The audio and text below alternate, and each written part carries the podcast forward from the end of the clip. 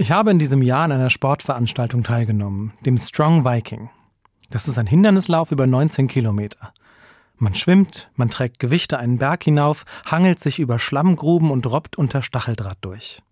Der erste Gedanke, warum macht man das freiwillig? Ich bin angetreten, weil Freunde mich gefragt haben. Das sind alles Polizisten und ich dachte mir, komm, wie oft ist da schon ein Pfarrer mitgelaufen? Also los, probier's aus. Am Start war ich nicht mehr motiviert. Den anderen stand die Freude im Gesicht. Aber ich dachte, warum bloß habe ich zugesagt? Und dann ging es los. Der Lauf dauerte vier Stunden und ich habe oft gedacht, ich kann nicht mehr. Aber es kam immer von irgendwoher eine Hand auf dem Rücken, die mich schob.